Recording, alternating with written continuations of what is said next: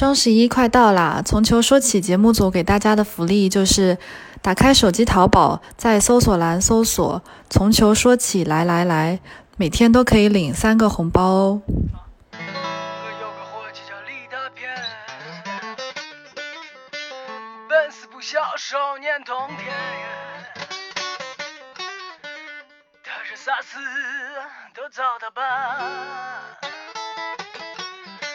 把死交给我，这是你不管。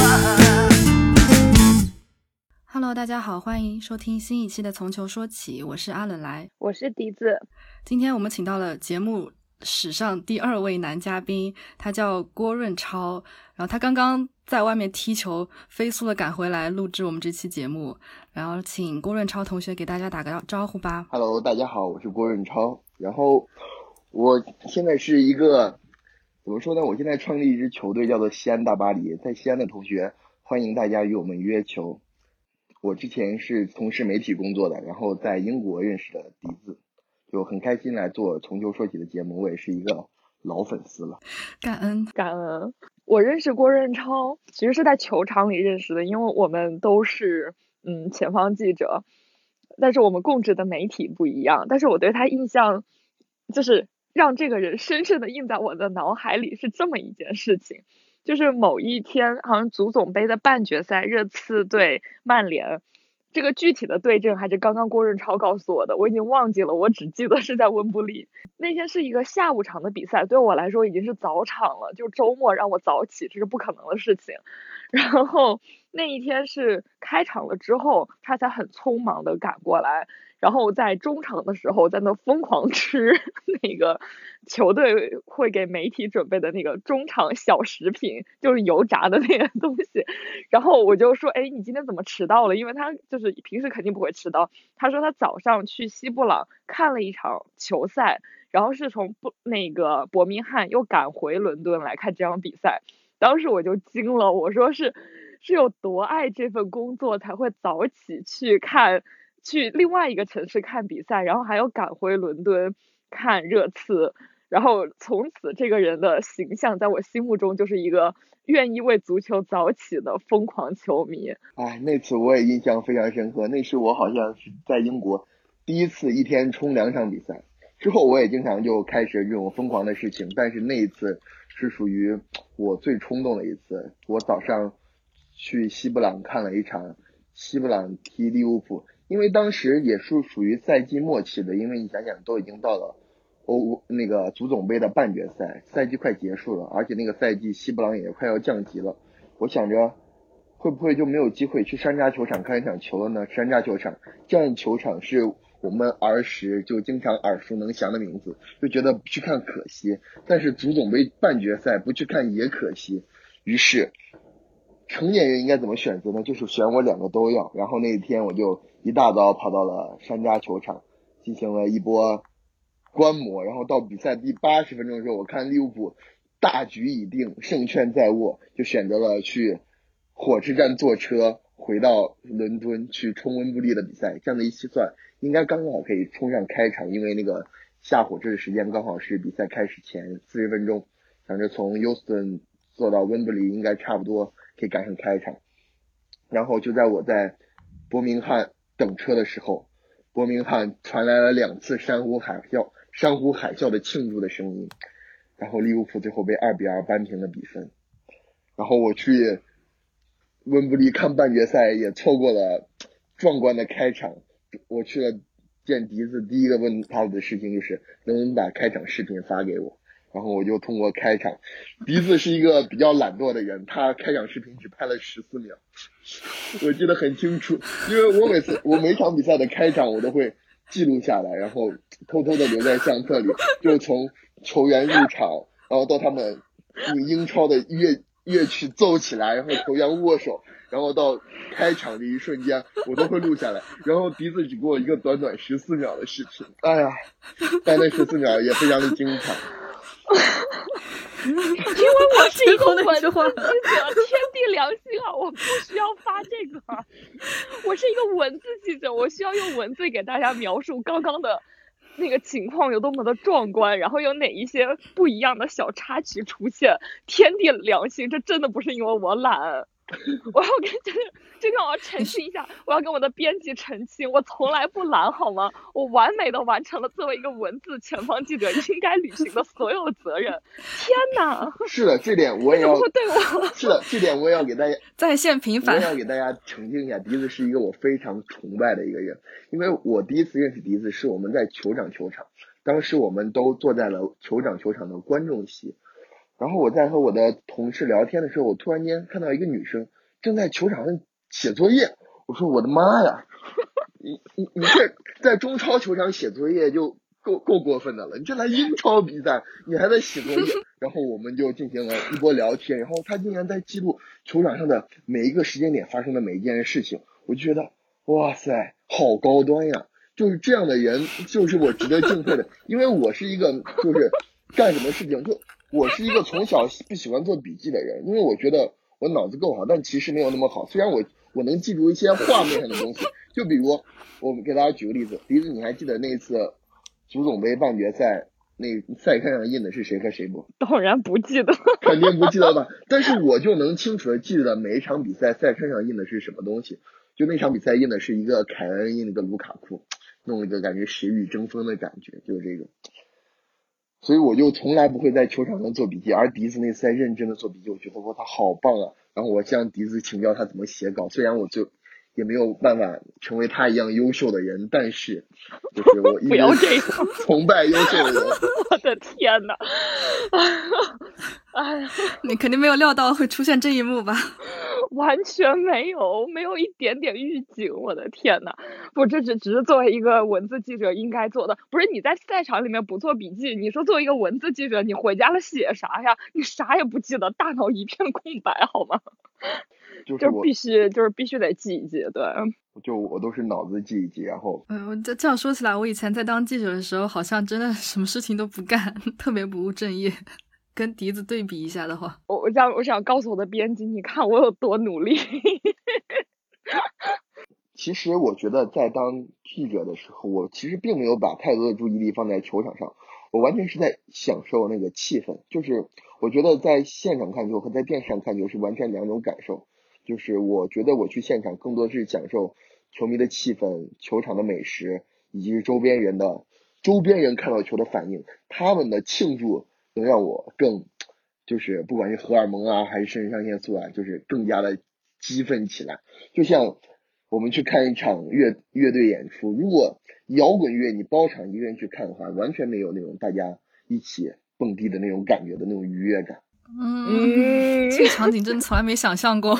不是我想象，你最喜欢的乐队只为你想象过吗？你最喜欢的乐队。不是不是，因为我爱豆说过，他当时是为了宣传他那个音乐剧，然后他去那个，呃，育婴堂，他们包场，所有音乐就是那场剧的演演员在台上演，然后下面的观众就在那喊让他脱，然后他说你包场我就脱，当然所有人都想象了一下，啊，包场他脱给你一个人，这得是啥感觉？哎呀，那就直接去小房间了，还要在那个 舞台这边干嘛？不过我想象一下，就是你你最喜欢的乐队只给你一个人演出，就那种感觉就很微妙。但是这种感受还是需要去跟在现场的其他人分享的吧。所以说，就我们之前跟郭润超在前期沟通的时候，你也有提到过，说你是一个现场主义这个概念，你怎么解释呢？就是我是一个陕西人，陕西人怎么说呢？他就是喜欢。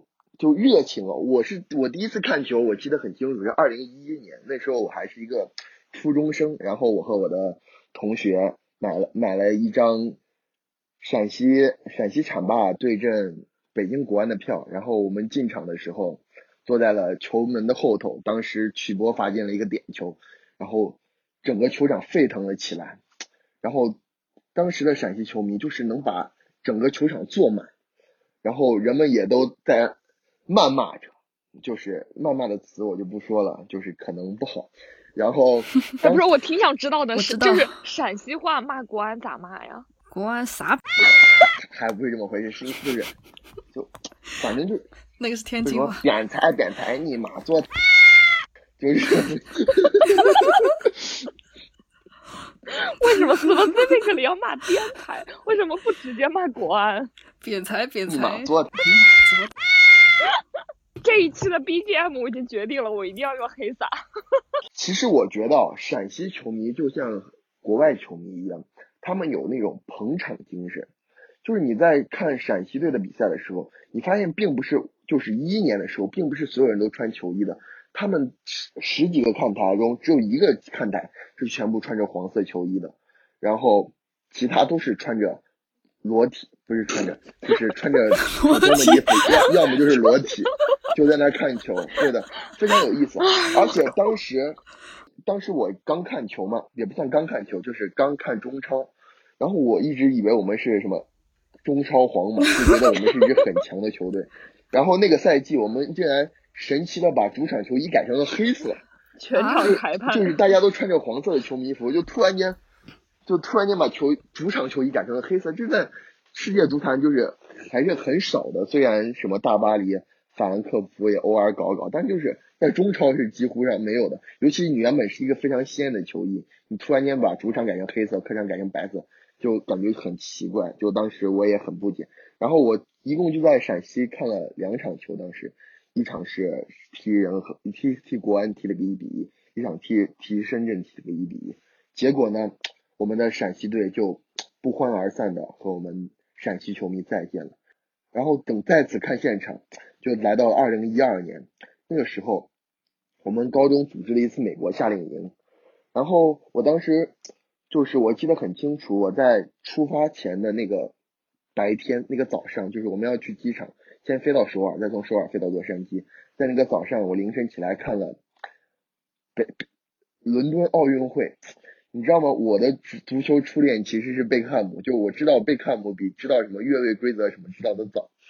然后那个时候，贝克汉姆在洛杉矶银河踢球，然后在那个早上他在伦敦传递火炬，然后我当时发了条人人，人人也是个很有历史的东西，我说人人哎就当时很遗憾，我说啊，我见不到我的偶像了。结果去了洛杉矶，有一天晚上，我在和一个美国小孩踢球的时候，我当时真的很敬佩美国足球啊。他们没有专业的足球场，他们就在社区里修了一个三面的围墙，然后那些小孩就在墙上射门，然后又可以射门，然后那个球反弹回来的时候，他们又可以练停球。我就觉得哇，这种东西为什么不在中国多搞一点呢？虽然现在中国也在修球场，但是这种就是这种便民化的设施反而没有修建起来。但当时那个时候，美国这个足球荒漠已经有这种东西了，我就觉得很神奇。然后我们就在一直踢墙的时候，他开始给我吹牛。他是一个可能比我还小的孩子，然后他说他有贝 C 罗的签名球鞋，有 C 罗的签名球衣，有贝克汉姆的签名球鞋，有贝克汉姆的签名球衣。我说你能给我一个吗？我给你三十美元。他说不可以。你那时候好有头脑啊！因为因为我妈是从小把我当男孩是穷养的，就是我即使去了美国夏令营二十一天，我妈也就只给我了二百美元。让我用来当生活费，你知道吧？就在包吃包住情你况下。愿意出三十美元的巨款？三十 那，已经是巨款了。对啊，然后最后那个小孩没有同意。我说，我说，你为什么有这么多球衣啊？他说，贝克汉姆昨天在我家呀。我说，啊？啥？贝克汉姆昨天在你家？然后他跟我说，我哥哥是洛杉矶银河的球员。我说，真的假的？然后他说，明天有一场洛杉矶银河的比赛。我说什么？然后我说跟谁踢？他说和皇家马德里踢。我当时整个人就懵了，因为我那个时候还属于是一个狂热的皇马球迷，就是那种就是谁谁穿巴萨我都想骂的那种球迷。那你不知道那时候皇马要踢有洛杉矶银河吗？我不知道，那那时候我还是个孩子，我只知道西甲、欧冠，根本不知道有什么。那个时候还没有国际冠军杯，那个时候还是单纯的踢友谊赛。国际冠军杯是从一三年才开始踢的，那时候。一三一三年是皇马战胜了切尔西三比一，那是第一届国际冠军杯。然后 C 罗研制出了他那个后的庆祝动作也是在那个上面。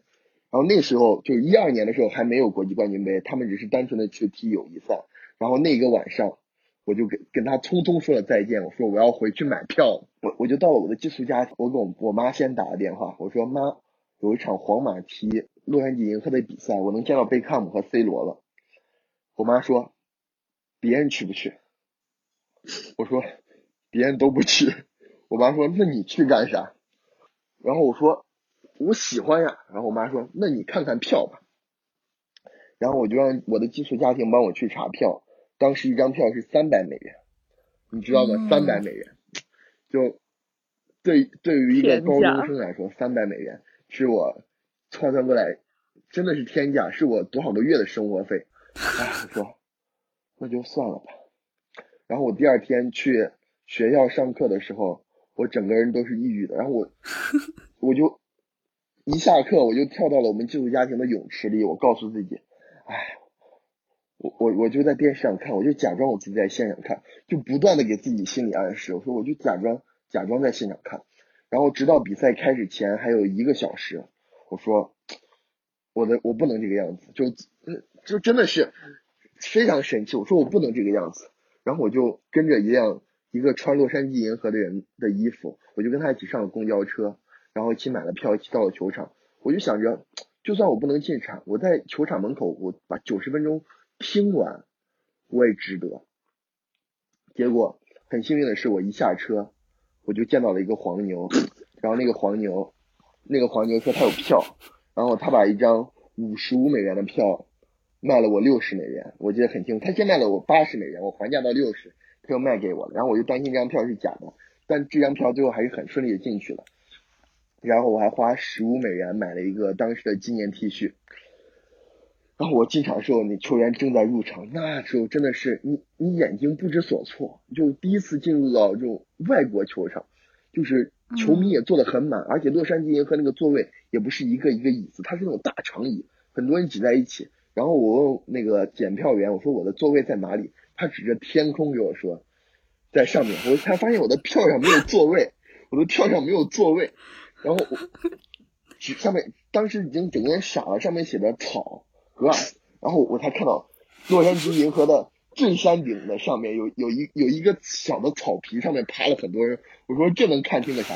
然后我当时就凭借着我是外国人的优势，不会就假装不会英文的优势，我坐到了前面，因为他们是长椅，然后我当时也比较瘦，然后我就跟他们挤着，然后在角旗区域看完了全场。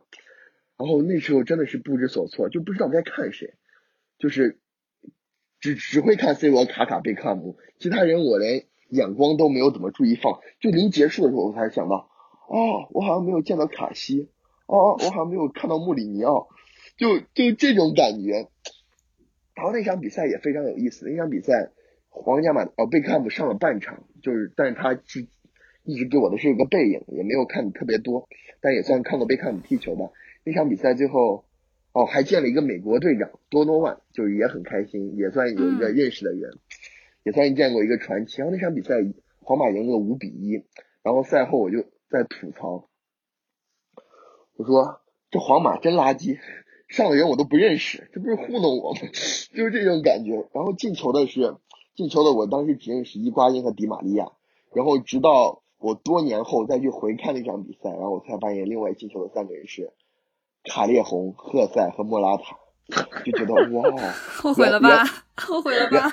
不算后悔吧，就是原来时间，原来时间是可以成长的。就曾经不认识的青训球员，他们也最后会有一天变得非常的有名，就真的很有意思，感触非常深。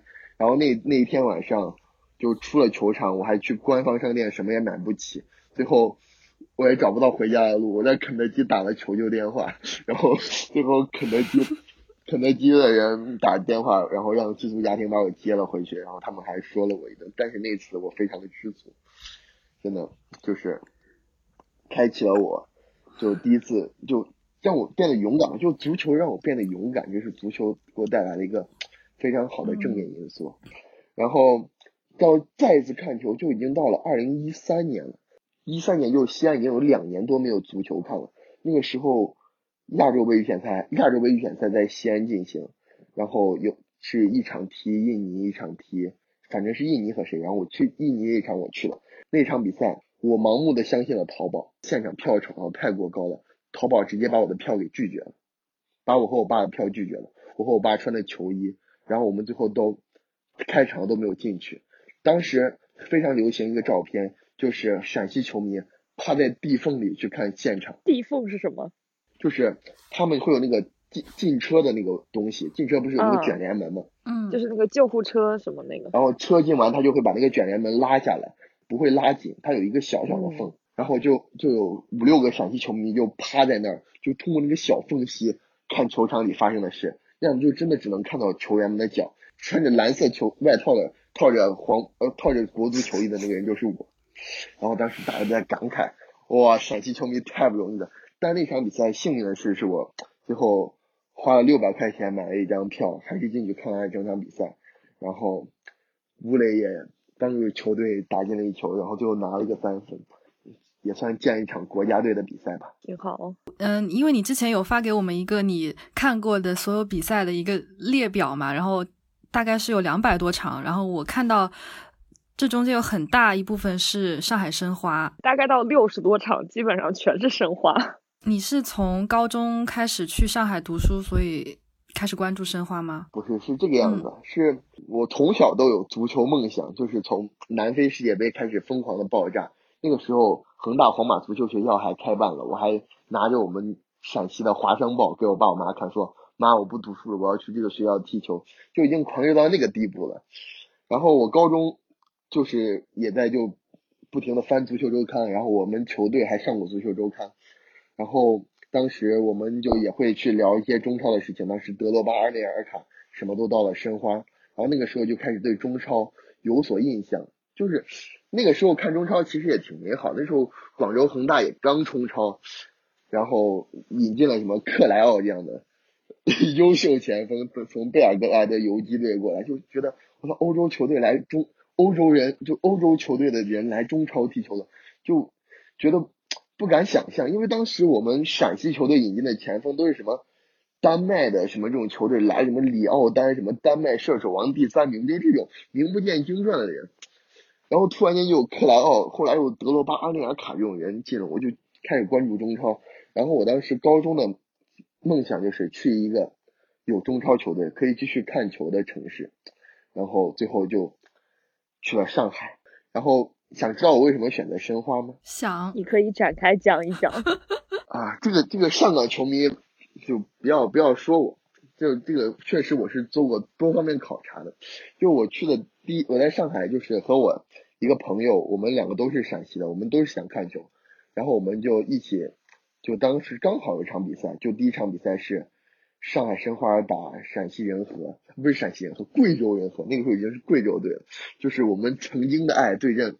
一个就是上海的球队，然后我们当时是一百五十块钱买两张票，哦不对，是九十块钱买了张票。对申花这个票价，我还是要好好讲一讲。他就对我们对我们当时经济也构成了很大的威胁。就是当时我们第一场票，我们记得很清楚，是门口九十块钱买了两张黄牛票去看了这场比赛。然后那个时候，当时有一个非常狂热的小伙在给我们介绍申花的历史，申花。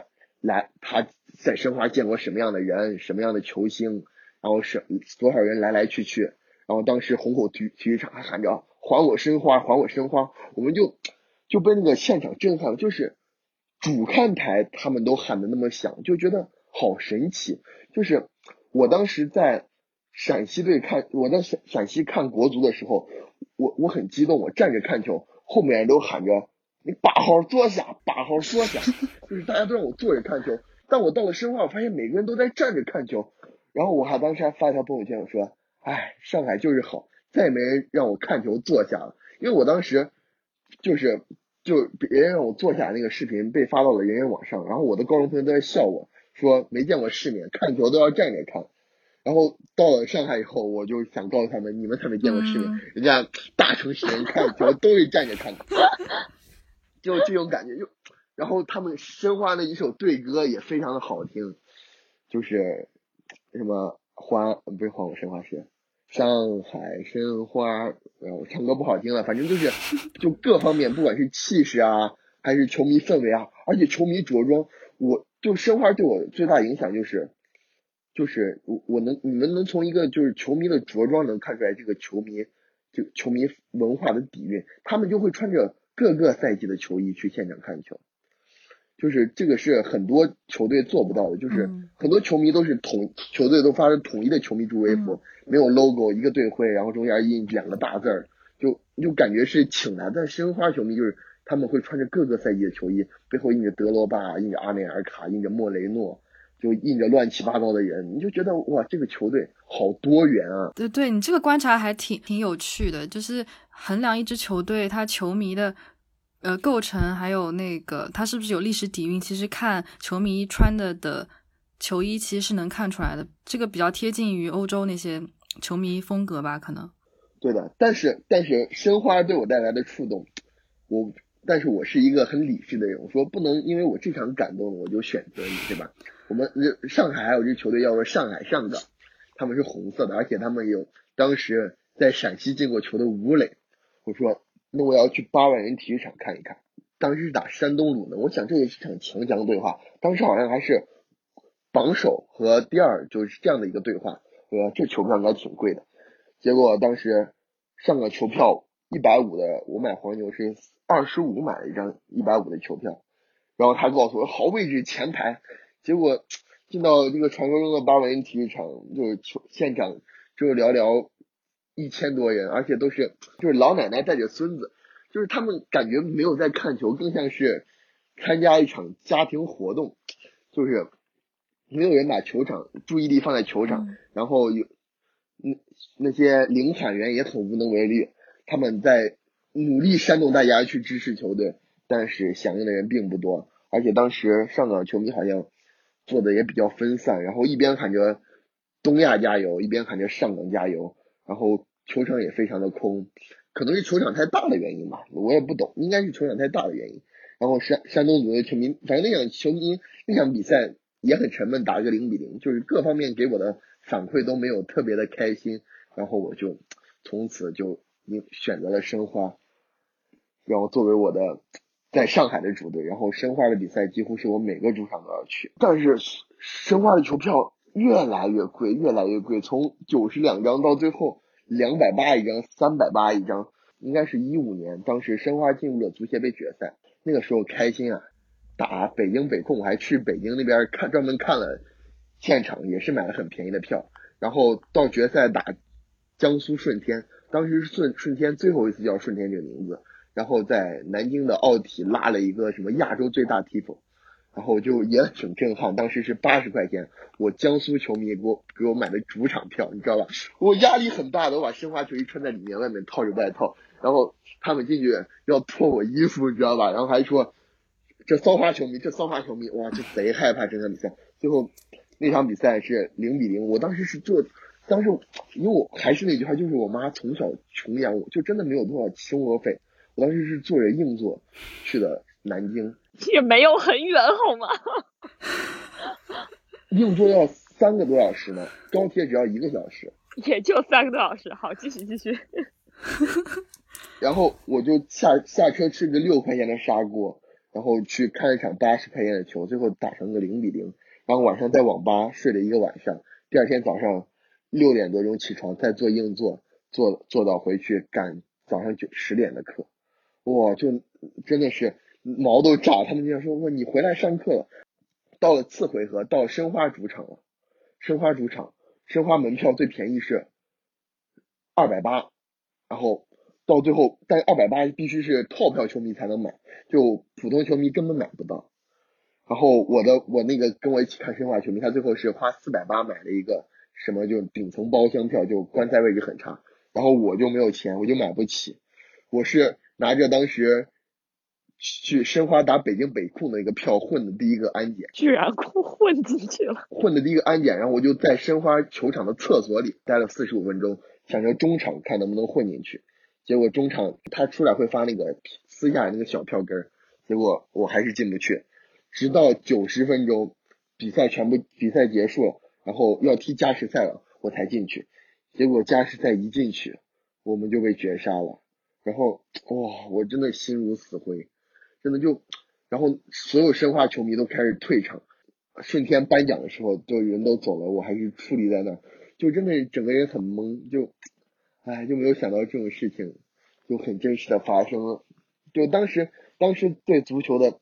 胜负心就还很强烈，现在我已经很佛系了，就真的是非常佛系的一个球迷。可能可能你们现在也分析了。看看我们的主队就知道。对，这个我们之前在节目里有反复强调过，心态真的发生了很大的变化。是的，是的，然后就我就逐步成为了世界球迷。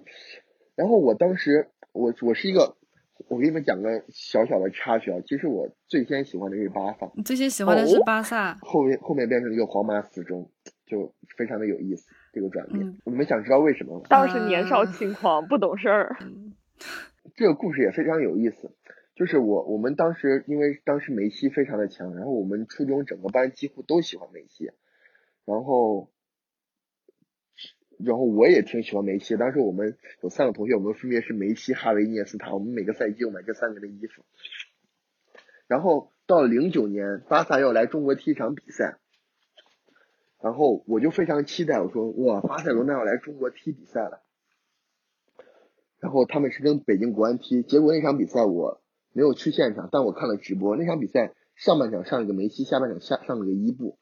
我就觉得哈维、涅斯塔就什么海报上宣传的人都没有了，我就觉得，我这支球队好不尊重中国人，就是这种感觉，就爱国情绪也非常的浓，就觉得就觉得这支球队好不尊重中国人啊。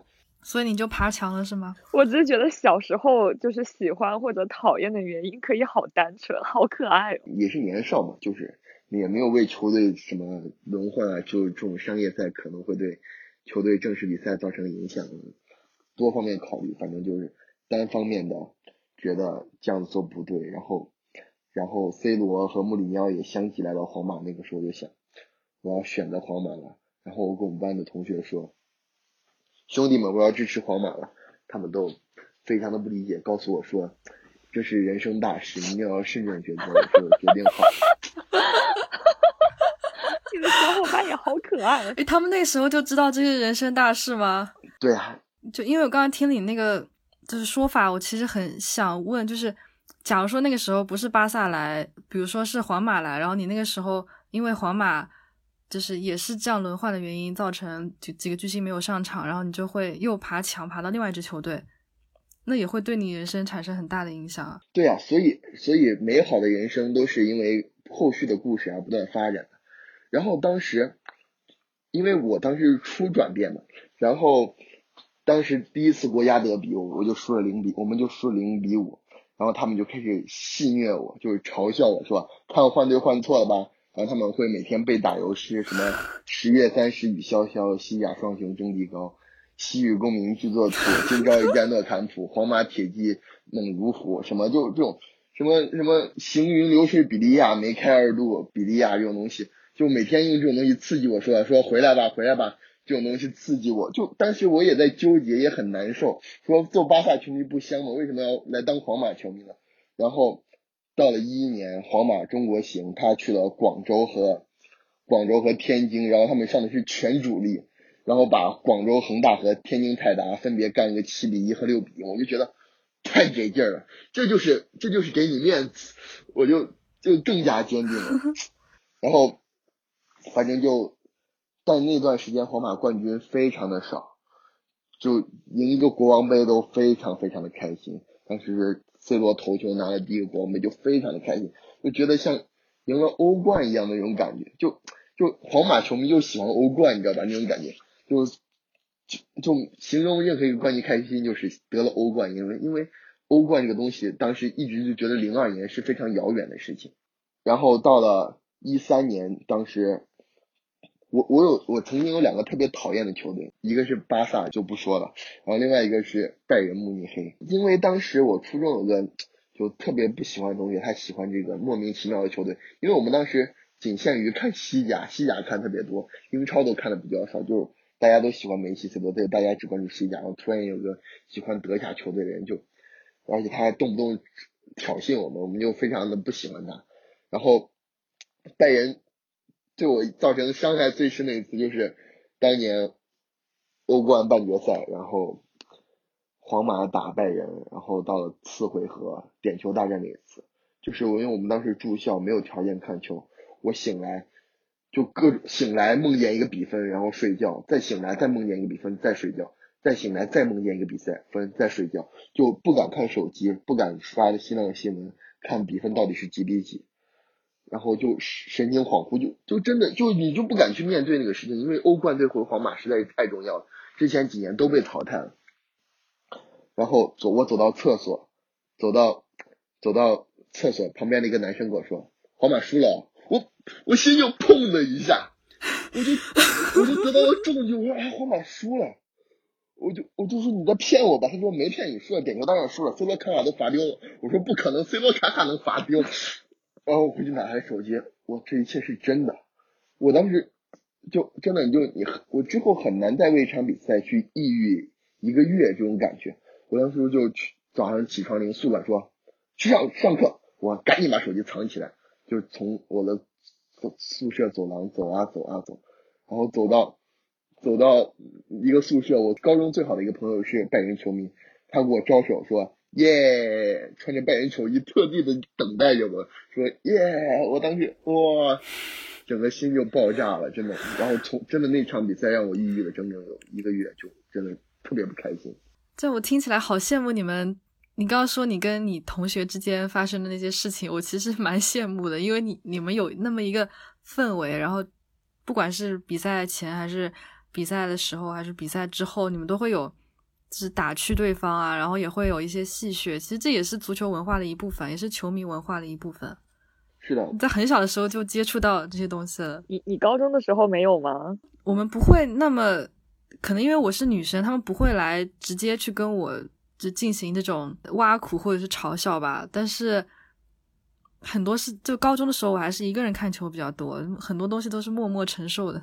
嗯，因为我高中的时候，我和我闺蜜还有另外一个男生，我们三个是 AC 米兰球迷。然后高中的时候，我和我闺蜜就会凌晨出去看球，这样就是如果当时时间合适，我们会出去看球。然后当时也有其他男生，我记得很清楚，我们高中的时候。毕竟我们比郭润超同学虚长几岁，然后那个时候我有其他朋友，他们是嗯皇马球迷，然后我们几个是 AC 米兰球迷。那个时候 AC 米兰就是那种。欧冠基因嘛，就是联赛踢的再差，但是欧冠一定会往前走。然后皇马那个时候年年十六郎，就那那那个时候，哎呀，那个印象还蛮深的。就那个时候十六郎这个名号，就刚刚你说皇马的欧冠什么什么时候，这个名字突然又出现在我的脑海。我没有赶上那个十六郎的年代，我我我喜欢的时候都是穆里尼奥了。穆里尼奥的时候都已经是四强四强，就年年止步半决赛那种感觉。所以笛子，你们当时也会有像。郭润超这样子，就高中高中时期也会同学之间互相开玩笑这些吗？会呀。啊，那我就没有哎。然后我还记得我高中的时候，我喜欢的那个男生，他喜欢那个皇马，然后他还最喜欢是卡西这种。哦。那可能我从来不跟 在这方面都不跟别人互动吧，那个时候，所以说都没有这这些记忆。其实有还是蛮好的。高中的时候，我我会和我闺蜜干什么？就比如说米兰赢了球什么，我们会穿球衣去学校。还还有另外一个男生，我们三个人。我当时印印象还特别深。当时我买的第一件球衣就正版球衣就是安布罗西尼，然后我朋友买的是因扎吉，然后那个男生买的是皮尔洛。今年我们三个人又碰到了，然后那个男生说：“哦，他说当时我买那个皮尔洛球衣我还在穿。”然后我说：“哦，挺好的，就十多年了。”对，其实我非常怀念高中的那个球迷氛围，就大家真的是非常的热爱足球。我们下课都会从五楼跑下去踢五分钟球，然后四十度的大热天，我们都会跑去踢球。然后当时只要谁的主队赢球，因为我们必须要穿校服，我们就会买那种特别大码的球衣，然后把球衣穿在里面，然后外面套着外套。然后就只有球衣底下的边边角角露在外面，就像穿一个男生就像穿个裙子一样那种感觉。然后大家说：“哦，你是巴萨球迷，哦，你是皇马球迷，哦，今天你穿了什么球衣？”啊，那个那个氛围就非常的好。我们当时就是球场上跑的还是乱七八糟的球衣，皇马一大堆，巴萨一大堆，恒大一大堆。就是当时陕西没有足球，大家都在看恒大，每个人都很喜欢恒大，真的非常有趣。但是。恒大也是亚冠拿了冠军，然后西安球迷当时确实也为恒大骄傲了一波，就那种感觉，就感觉恒大是国家队的那种感觉，确实有过。就许多就是有中超球队的的球队不承认这个东西，但其实当时确实恒大对我们那这一波来说影响挺大，就确实真的把恒大当做自家球队一样。嗯，那看来你们陕西的足球氛围还是蛮好的。我记得我高中的时候，因为我们也住校，还要穿校服，我仅有的几次穿阿根廷球衣，他们都不知道这个是阿根廷队。我经常会有人指着我说西班牙什么的，然后我就很无语。那个时候也比较孤，比较孤独，没有什么同好可以交流这些事情，很羡慕。我有一个癖好，就是我很喜欢拉着大家一起穿球衣。然后我从初中开始就组队给大家一起穿球衣。我们先一起穿了西班牙球衣，就每个人都穿西班牙球衣。什么我是托雷斯，你是哈维，你是涅斯塔，你是法布雷加斯，你是席尔瓦。然后在大家都穿阿根廷球衣，你是阿圭罗，你是梅西，你是迪玛利亚，你是拉维奇。然后在一起穿多特球衣，你是格策，你是莱万多夫斯基，你是布瓦什奇科夫斯基，你是京多安。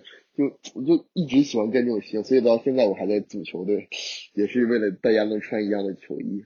嗯，哦，我突然觉得好。对，我觉得男生之间有这样子的，我觉得这个是不是属于男生的 cosplay？真的就是是有一种吧，就是而且你们穿上同一支球队的球衣，会感觉会让你们的情感都得到一点升华。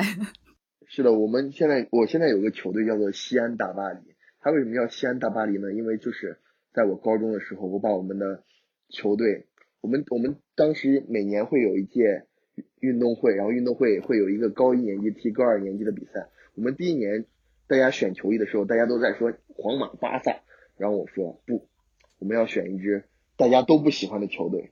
然后那个时候我们选择了曼城，然后结果那个是那个赛那个那个赛季，就那个赛季就非常的神奇，曼城就拿到了英超冠军，然后就突然间好仿佛好多人都喜欢曼城了。然后到第二年，我说我们要换球衣，然后他们说换什么球衣，然后又开始皇马、巴萨、曼联。我说不，我们要选大巴黎。结果我们在换完大巴黎的时候，什么贝克汉姆，他们都去了。贝克汉姆、伊布这些人就相继加盟巴黎，就看来你真的是慧眼识珠哎。对的，所以我我们就一直叫西装大巴黎，直到我这次从国外回来，想回味一下过去的感觉。然后因为。国外国也出不了，然后就重新，因为过去老一代的人，就是我们高中那些踢球的，实际上现在踢球的也真都没有几个了，大家都是胖的胖，走的走，伤的伤，很多人都得心肌炎的，非常的晚。你你们才几岁？你们才多大？已经心肌炎？你说什么胖的胖，走的走，我都有点惊了。我想这不是老年队啊。给我毕业的那个同学就就非常的夸张，然后就只剩四五个人了，然后我们就。开始重新组队，然后在本来在一个同学说我们要组叫叫西安老友队的时候，我说不，我们叫西安大巴黎，就把西中大巴黎改成了西安大巴黎，然后开始重新再去召集人，就打着打着巴黎俱乐部的名号开始召集人，但其实我们都不是巴黎球迷，就非常的有意思。哦，这个还挺有意思。对，然后我看到你在两百多场比赛当中有六十多场是。基本上都是在国内看的中超比赛嘛，然后到一七年的时候，你是去了英国，然后专门去看欧洲的足球。对，就欧洲足球，我我从小，哎，你你们懂的，啊，就是我这个是有一个，就像范佩西一样，有一个孩子，就心里有一个小男孩，我就非常想去欧洲。当时有很多那种足球周刊举行的什么。A.C. 米兰训练营啊，或者是去那种观赛团，我都想我妈报。我妈说你以后有的是机会。结果到了一七年，我真的有这样的机会了。我去了欧洲，我当时想着，我我要给各个俱乐部发邮件，说我去当一个什么中文的开赛前的，就是指导这种有个工作，只要让我免费看球就好了。结果我就当时是这么想的，但是赛季刚开始。就是球票什么都特别贵，就问一下周围人买票都是几百磅，我对我来说又是天价，觉得好害怕。这球怎么看得起呢？我当时有一个愿望，就是利物浦来伦敦的每一场比赛，不管多贵，我都要去看一下。哦，就就这就到了我为什么是利物浦球迷了，是不是？那这个利物浦球迷也非常有意思，就是喜欢利物浦这个球队，你们猜是为什么？是伊斯坦布尔，我就杀了你。不不是伊斯坦布尔，是因为扎叔吗？也不是，我是我喜欢利物浦的时候是跟其实比就比皇马晚了一一年多吧。当时是因为我想考西交利物浦大学，因为我觉得我要考西交利物浦，我就要去利物浦读书。我要去利物浦读书，我肯定会成为利物浦球迷。我为什么不从小就喜欢利物浦球迷呢？埃弗顿做错了什么？因为当时我还挺喜欢杰拉德这个球员的，你知道吗？然后我就我就成为了皇马利物浦双料。然后但当时利物浦那个成绩比较惨淡，我当时看的时候，教练还是霍奇森，然后后来经历了罗杰斯，然后经历杰拉德滑倒。然后我当时，对了，我当时在高高中高考的时候，我宿舍墙上贴了两张海报，一张是。杰拉德，一张是苏亚雷斯，当时对未来期待的非常好。比如说，就苏亚雷斯刚刚续约，杰拉德感觉也能再踢几年。结果就突然间他们就突然就都走了。就我还说你们二零二二年等我，还二零二一年等我，就突然间就都在那个一四年还一五年就突然间都走，就无比伤心。但神奇的是，我后来在英国也都陆续的见到他们。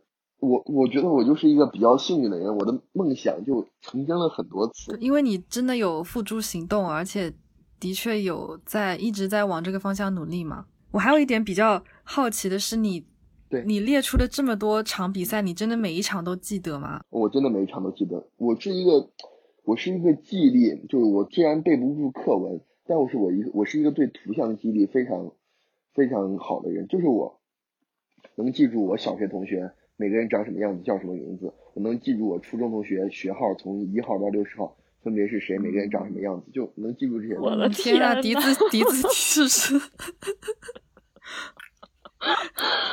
不是作为一个真的深度脸盲，我真的 表示实在太太佩服了。就是我去的现场比赛，我我我觉得我可能没去二百场，但是可能。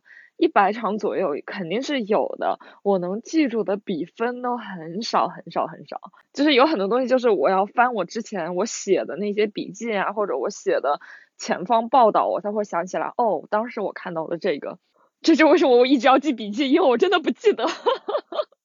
感觉你这种球迷去了现场，那花的钱才是真的是去看球的。郭润超去现场不仅把球看了，还而且还体验了很多球迷文化方面的东西，而且还。感受了很多氛围，就是这个票价其实还挺值的。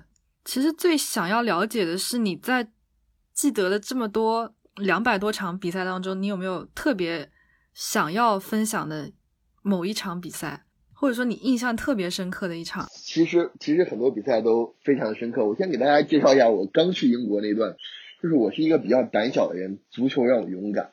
我刚去英国的时候，我就真的是想，就是每个每场利物浦来伦敦的比赛，我无论有多贵，我都去花钱看一下。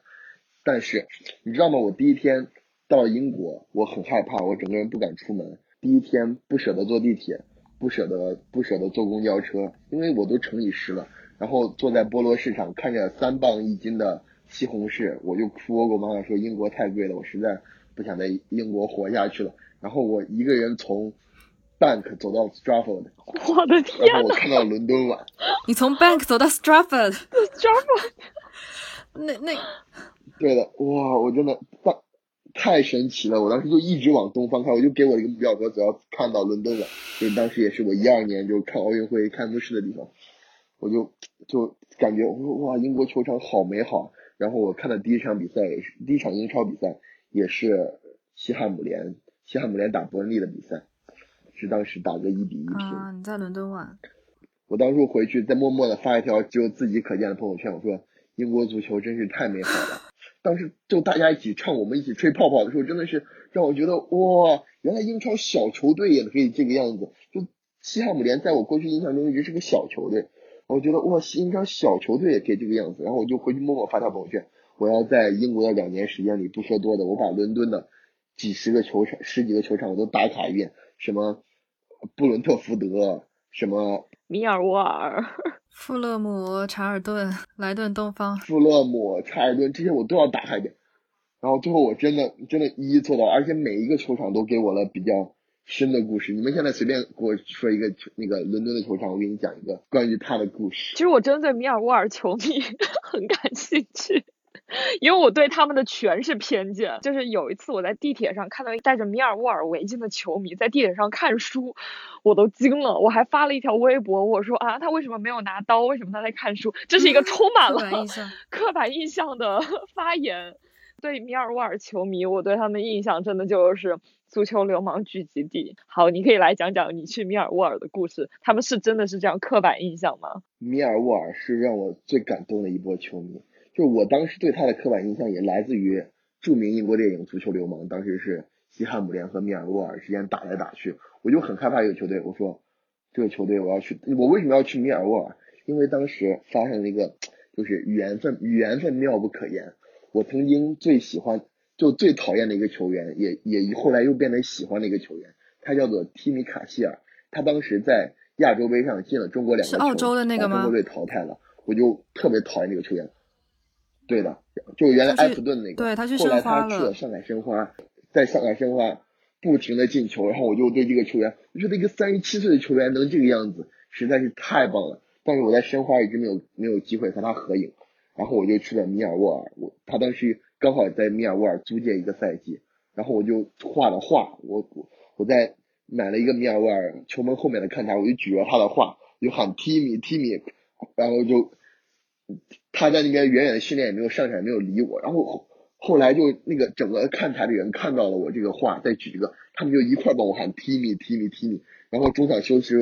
希尔就过来了，就跟我合了影，抱了我，然后哇，我觉得这帮球迷好好啊，然后旁边一个大叔还亲了我，我就觉得哇，这个球迷氛围实在，而且他们也就是现场气氛也非常的好，他们会唱歌什么的，就反正算球迷气氛好的。就一开始英国足球给我的感觉就是其实挺图书馆的，我当时对我看的第一场英超是西汉姆联，我在英国看场第一场比赛是。热刺打巴恩斯利，热热刺打巴恩斯利，对的。当时那场比赛好像买 under twenty，我当时好像对我还是 under twenty two，我还是二十二岁以下买的，那个票好像只要十五磅。我去了温布利，温布利，哎呀，那真的是做了零星的几个热刺球迷，啊，就堪比那次上海上港的体验。然然后最后是阿里进球，一比一，一比零战胜了米尔沃。我就说，就这，就这，这就是热刺吗？这就是热刺嘛，然后我就初期对热刺。不好意思，让你看到了，不好意思，让你看到了温布利特别冷静的一面。对，就初期我对热刺，就是因为就是完全凭印象去评判每每支每每支球队，觉得热刺这球队不行啊，就好意思称霸北伦敦啊。然后我就 好意思，但是这个球队就是票价特别的便宜，就因为当时是在温布利，后来到了新球场，哇塞，真的是。抢也抢不到，也贵的不行。那是因为他对巴恩斯利，如果是其他比赛的话，也没有那么对，因为是因为是英联杯的比赛，英联杯的比赛都特别的便宜。因为我初期就不停的看英联杯比赛，当时阿森纳打诺维奇，当时是恩凯蒂亚进了两个球绝杀，那次我也去了阿森纳比赛，就是我觉得阿森纳这支球队真的也不行，真的是也不行。他们现场没有人会唱歌的，他们只会跟着大屏幕的节奏喊阿森纳，阿森纳。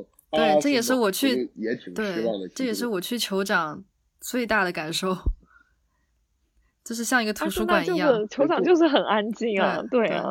Emirates Library 坐实了，嗯。直到我就是看伦敦第三支英超，第三支伟大的英超球队切尔西的时候，才又一次感受到了 那个球迷氛围。是因为斯坦福桥它小啊。对呀。但是就是给你的感觉嘛，当时我去感觉肯定是好。那个时候那个时候已经是当上记者了，然后那场比赛，孔蒂被罚上了看台，他就坐在我前面，我当时心就砰砰砰砰的跳。我跟阿冷来姐一样，我当时初期，你是不知道有，你是不知道有那个什么，不知道有混合采访区，嗯，我甚至不知道有饭吃。太惨了，切尔西很好吃。对，你是自带干粮进去的吗？哦，我我我是就在他那个那个块领了票以后，我就拿着票进去，然后中场休息我就在干坐，然后结束就走。我真的是到了很久以后才知道有饭吃，又才去敢吃饭。因为当时我是一个很胆小的人，就是足球使我勇敢。我在我在英国前九这个可以当做标题了。我敢出伦敦。对，不停的 call back 这句话。就我在我在英国待了九十九天，你想想，我当时立的不管是什么目标都仅限于伦敦。嗯。然后我到英国待了整整九十九天那天，然后是快要圣诞节了，就是平安夜那个晚上，我说我要去利物浦了，然后我跟我的舍友每个人深情拥抱，我说我可能去这趟就回不来了，就这种感觉。那那是真的有一点。对，利物浦是一个我从小就仰望的城市。然后我当时一零年在上海世博会的时候也去了利物浦馆，他们把利物浦的那个海那个那一片和上海的外滩连接了起来，让我一直以为利物浦和上海是一个画对勾的城市，所以我就把圣诞节我的五天全部安排在了利物浦。这是我做的一个非常悲伤的决定。我去利物浦的第一天还蛮开心的，我去参观了安菲尔德球场，去摸了那个牌子，然后去拍照，非常的开心。到了第二天，我埃弗顿对切切尔西那场比赛我没有申请到，我就也挺难受的。但是那天还好，直到圣诞节，圣诞节他街上所有的商店都是关着的，然后我也不知道去哪。然后该去的什么博物馆，我也前博物馆什么的也都关门，我不知道去哪。我在我在我的民宿里看完一天只吃了一盒费列罗，就真的是躺了整整一天，太惨了。那是我过人生中过的最惨的一个圣诞节。我曾经就是从小过圣诞节嘛，就大家打雪仗，就是喷喷飞雪这种东西，就觉得欧洲的圣诞节一定非常的开心。但是我在欧洲的过第一个圣诞节。我却是整整整整天躺在床上，没有任何圣圣诞氛围。然后直到第二天节礼日，我才勇敢的走出门，一个人走到安菲尔德球场，喝了安菲尔德的蘑菇汤。我觉得哇，整个人好幸福。然后那场比赛，我见证了我曾经喜欢的小裤子，不对，我原来还称他为小裤蒂尼奥吗？现在已经叫他另外一个酷狗。对的，对的，现在已经叫他另外一个名字。我曾经喜欢的小裤子打入了他在安菲尔德的最后一粒入球。那场比赛他还带着队长袖标。那场比赛是五比零战胜了斯旺西。嗯，我就非常的知足，我说哇，就虽然我没有见到杰拉德，没有见到苏亚雷斯，但是我还是跟这座球场相逢了，又就感叹人生这种感觉。然后在我走了第二天的第三天，然后范戴克来到了球队。就非常的神奇，就感觉人生也挺美好的。后来，后来这些遭遇也都非常的美好。好，我们先来 Q 一下，就是我听笛子说，你之前有一个人去乌克兰看欧冠决赛，然后你是好像什么都没有准备，就是一腔热血买了一张机票就去了。你来展开讲讲这个吧，这个我们特别好奇。我我那我先要铺垫一下之前的故事，好不好？行行，你继续说故事，来来，我们就听着。继继续说故事。我曾经，我我因为我当时是一个非常胆小的人，正所谓 不要让我勇敢，足球让我勇敢，真的。这个 callback 这个技巧，你今天已经用了好多次了。好的，好的，厉害，厉害，厉害。我我我当时在英国两年，我给我的目标是第一年在英国逛，第二年去欧洲逛，就是我第一年不出英国，第二年再去欧洲。嗯，成功应这应对了这个脱欧这个背景，厉害，厉害，厉害。英国不是欧洲实锤。然后呢，就是为了皇家马德里，我勇敢了起来。我当时就是我九十九天才敢去利物浦，然后我就是一个非常胆小的人。然后到了四月份的时候，我说我要不去冲一波皇马吧，因为我当时觉得氛围不太对最近，我觉得 C 罗可能要走了，就是冥冥中有预感，我就觉得我这个赛季不看 C 罗，下个赛季就看不到 C 罗了。然后为了去西班牙，我办了法签，然后我和我的舍友去看了埃菲尔铁塔，然后。就最后一天，我们也产生了比较大的分歧。他要去老佛爷，我要去看大巴黎的主场。虽然没有球赛，就去球场绕了一圈。然后他去了老佛爷，然后我们回来了。然后到了五月一号，我当时在上海认识个西班牙朋友，他当时就是对对一个没有出过国、没有怎么出过国的我来说，就他在给我吹，我觉得他在吹牛。他说他去看了皇马的十冠，看了皇马的十一冠，然后就说以后有欧冠决赛都会带上我来看。就当时就就很久以前就有这个铺垫，他说他有欧冠比赛会带着我来看，然后到了到了五月一号，我不是去过巴黎回来了，五月一号是皇马主场打拜仁，是欧冠决赛的次回合，然后我冲了一波皇家马德里，那个时候真的是临走前又跟我的舍友拥抱，我说我这次可能回不来了，我要去一个不会说英语的国家了，一个人。然后我就在皇马去了伯纳乌，去了一个没有装修的伯纳乌，就现在已经开始装修了。确实，在装修之前去了一次，也挺不遗憾，但是我在那次也有一点遗憾，就是我不知道比赛日前一天，对，这里要跟大家说一下，就是比赛日前一天，球队的更衣室是不对观众开放的。是的，所有球场都这样。对的，但我当时不知道这个道理，然后我就没有看到 C 罗的 C 罗的那个更衣室的座位，然后只是草草的观看了球场。然后第二天比赛在伯纳乌，真的就是等了一天，我花了二百欧元，就是买了一张原价票，是皇马打拜仁，最后皇马也非常非常非常给力的二比二战平了。拜仁，然后最后晋级了欧冠决赛，也非常感谢威尔莱西的那次失误，就失误成了那一年门将的门将的主题。然后第二天回到第二天，其实有一场马竞对阵阿森纳的比赛，在万达的新球场，但是我当时是实在是要考试了，来不及，然后我还是没有看这场比赛。当然现在想想挺遗憾的，没有看，没有去万达大都会球场看过一场球。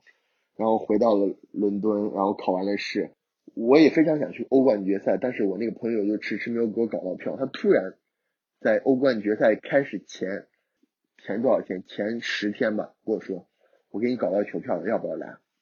我当时就就是又到了，就仿佛梦回到了一二年，就是要不要去，要不要自己骗自己？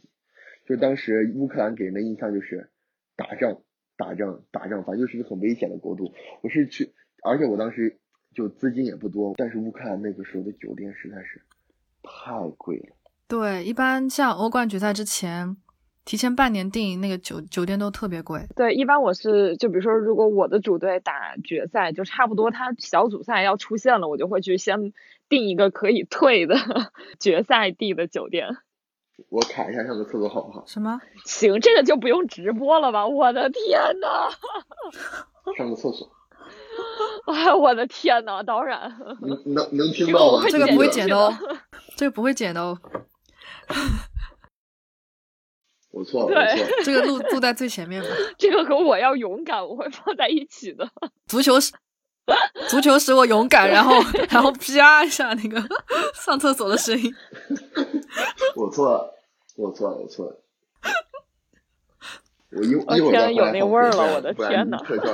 不行，还是放一下吧，不然我会想到那个场景，我就会有点说不下去。好，我们继续。真的会冲过来了，朋友。我我我我一会儿一会儿不行，朋友去冲一下，冲一下吧，求你了。不是我啊，对我求你我我去冲一下，我静我静音。对，啊！我天呐，太勇敢了啊！哎呀，我天呐！样子要好看，不用赛貂蝉，起码是个杨玉环。他说太好办了，这事你不管，一个电话就能给你叫来一锅汤。要身材有身材，是要脸也有脸，到时候绝对叫你玩挑花的年。我心花怒放，赶紧递了一根烟，回家天天把女娃盼。结果一到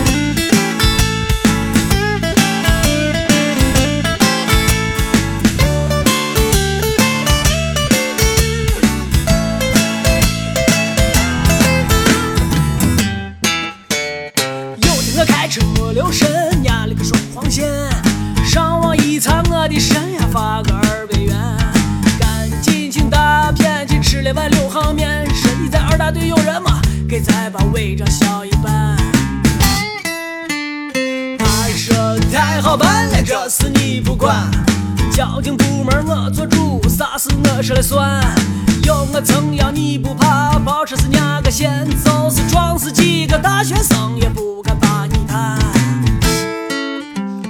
我一听立马来了劲开车也送管超速逆行闯红灯还转走斑马线年底一到通知我十二分全扣完车也被扣到长安县再也不给还他是保你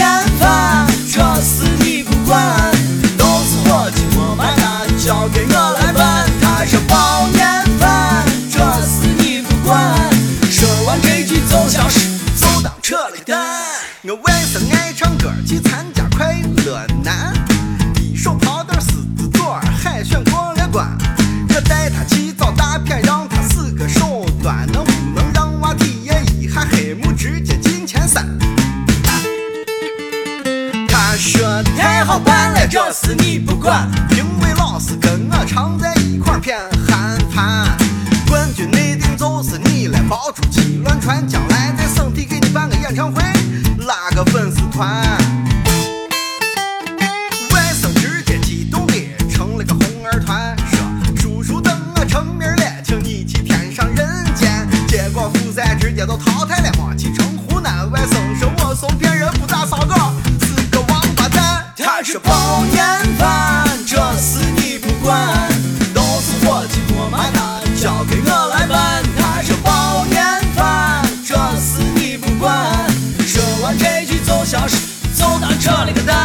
是抱。